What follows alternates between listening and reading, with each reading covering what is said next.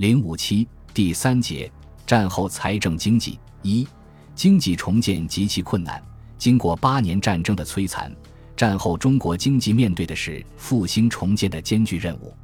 有利一面是，中国的近邻与宿敌日本战败，退出东亚经济角逐场。战前压迫中国经济的重要因素日资不复存在，相当数量的日资产业转入国人之手，增加了经济实力。不利一面是政治不稳定，交通恢复迟缓，基本生产资料缺乏。不利于吸引长期投资，东北工业基地因为苏联强拆装备而受到严重损失。比较起来，不利面的影响远大于有利面的影响，而国民党政策的不当更造成经济重建的失败。其一，接收中的大量产业转为国家资本，但因效率低下而未能发挥应有的支柱作用；其二，恶性通货膨胀消蚀了所有尚存的经济活力。波动不已的币值令任何现实的投资者望而生畏，投机心理如同癌症般弥漫于有产者心中。最重要的是，国民党没有抓住国内人民望志心切的历史契机，没能以求实的态度实现国内和平。结果，内战不仅使国民党失去了人心，而且是经济重建极端困难的根本原因。在已经残破的经济基础上进行又一场战争。不仅导致经济体系难以承受，从而使经济重建成为幻影，而且最终也摧毁了国民党赖以统治的经济基础。一九四五年十一月二十六日，国民政府设立最高经济委员会，作为负责全国经济工作的枢纽性机构，目的是实行民生主义，帮助人民使所有的力量都放在今日的伟大和平建设及发展的工作上。委员会的工作任务是。筹划交通、农业、工业、外贸、卫生和五年经济建设方案。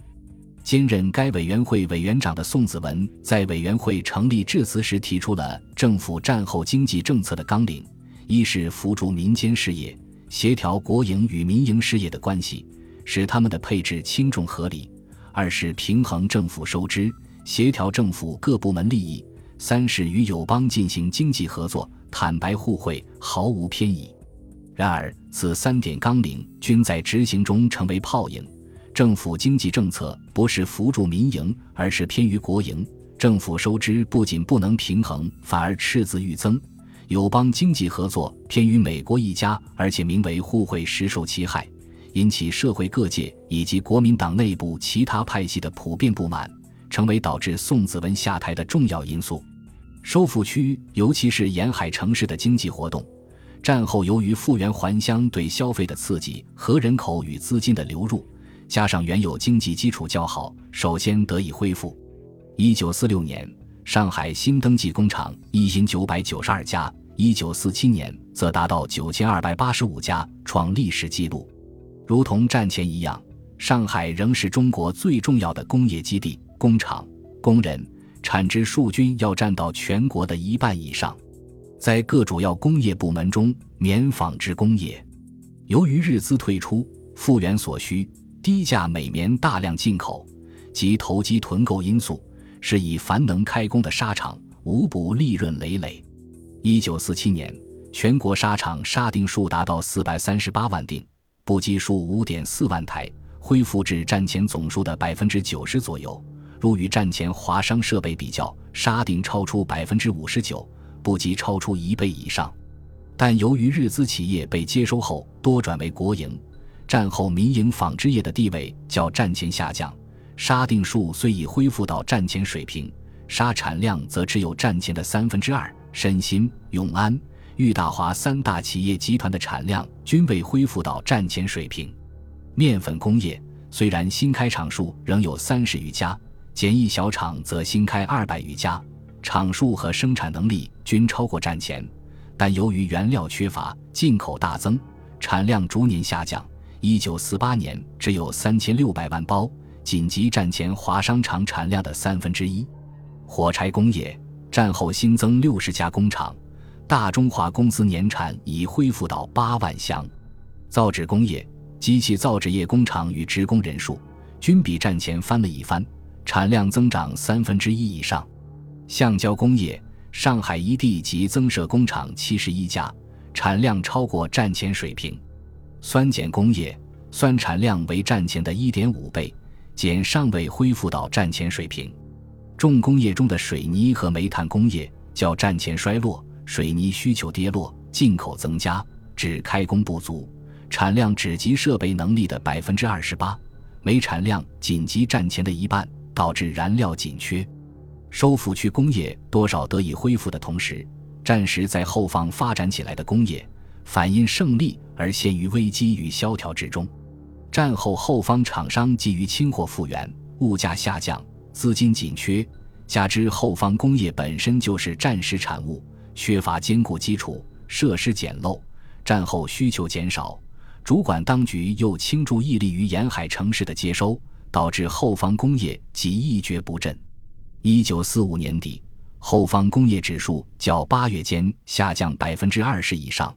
其中重工业下降一半，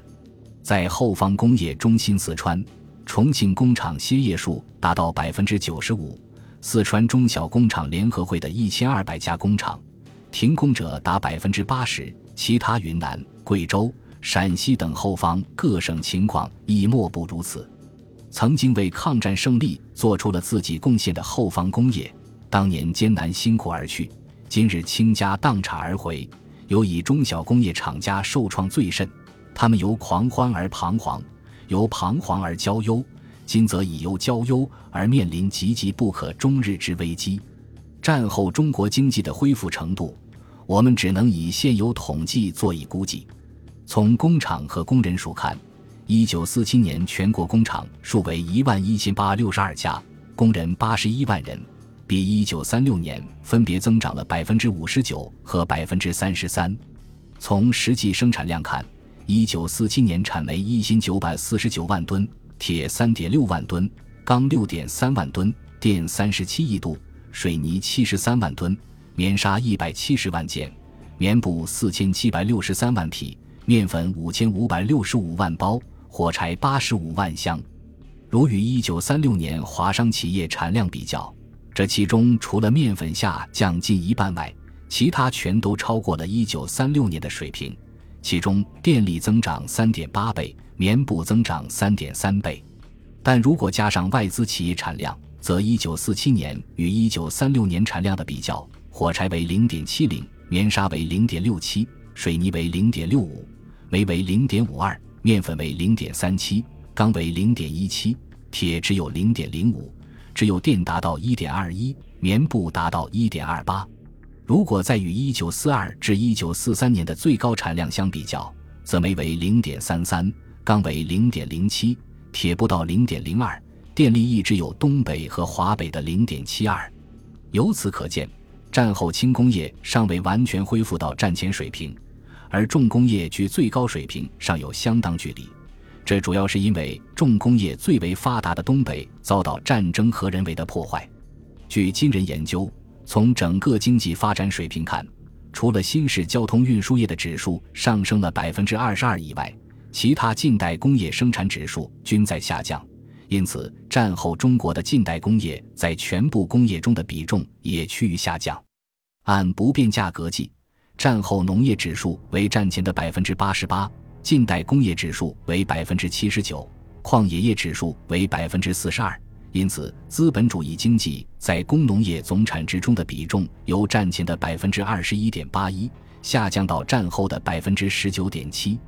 在战后中国经济的重建中，也有两点略有积极意义的现象：其一是由于日资退出中国，在华外资，尤其是外国直接投资有较为明显的下降。一九四八年，外资总额为一九三六年的零点八一。其中直接投资为零点四八，与此相对应，外国资本在中国经济中的地位已明显下降。如按一九三六年币制计，在中国全部资本总值中，外国资本占百分之八，其中占产业资本的百分之十一，商业资本的百分之四，金融资本的百分之六，这就为一直苦于外资挤压的华商腾出了一定发展空间。但由于外资腾出的空间多为国家资本占据，使民营资本的发展空间又打了折扣。其二是民营重工业有了明显增长，煤产量超过战前百分之十六，铁产量超过百分之三十九，发电量则超过百分之八十九。尽管实际产量并不高，但这种增长对于一直以轻工业为主的民营工业而言，还是有一定意义的。战后经济的恢复重建主要集中在一九四七年以前，但即便在这一时期，经济重建仍然面临重重困难，主要是经费短缺、进口冲击、通货膨胀，加上政府的政策不当。由于内战再起，政府军费剧增。能够用于经济重建的费用少得可怜。据估计，战后用于经济建设的政府投资和国外借款总数为两万八千二百万美元，不及战时损失的十分之一。而政府用于经建的经费占军费支出的比例，最高为一九四六年的百分之零点五，最低为一九四九年的百分之零点一七。在军费吞噬了所有政府开支的情况下。很难想象政府还会在经济建设上投入多少资金，而本身实力有限的中国经济，一度又受到开放市场政策的强烈冲击，国产货难与大量价廉物美的进口货竞争。一九四四年，中国外贸上有出超一百万美元，但一九四六年入超级猛增为四万七千四百三十万美元。除了棉纺织业得益于廉价美棉外，其他工业多受打击，面粉、卷烟、水泥等工业受影响尤大。日渐高涨的通货膨胀更使有效的生产很难进行，企业虚盈实亏，被迫转向投机。所谓生产不如投机，存钱不如存货。至于政府的经济政策，则偏重国营，忽视以致压抑民营企业，但国营企业效率不高，使整个经济缺乏活力。截至一九四七年以后，随着国民党全盘政治、经济、军事形势的恶化，经济建设更陷于非常困难的境地，正常的生产已经很难进行。就整个经济的活力和发展而言，此时已经跌入民国以来的低谷。本集播放完毕，感谢您的收听，喜欢请订阅加关注，主页有更多精彩内容。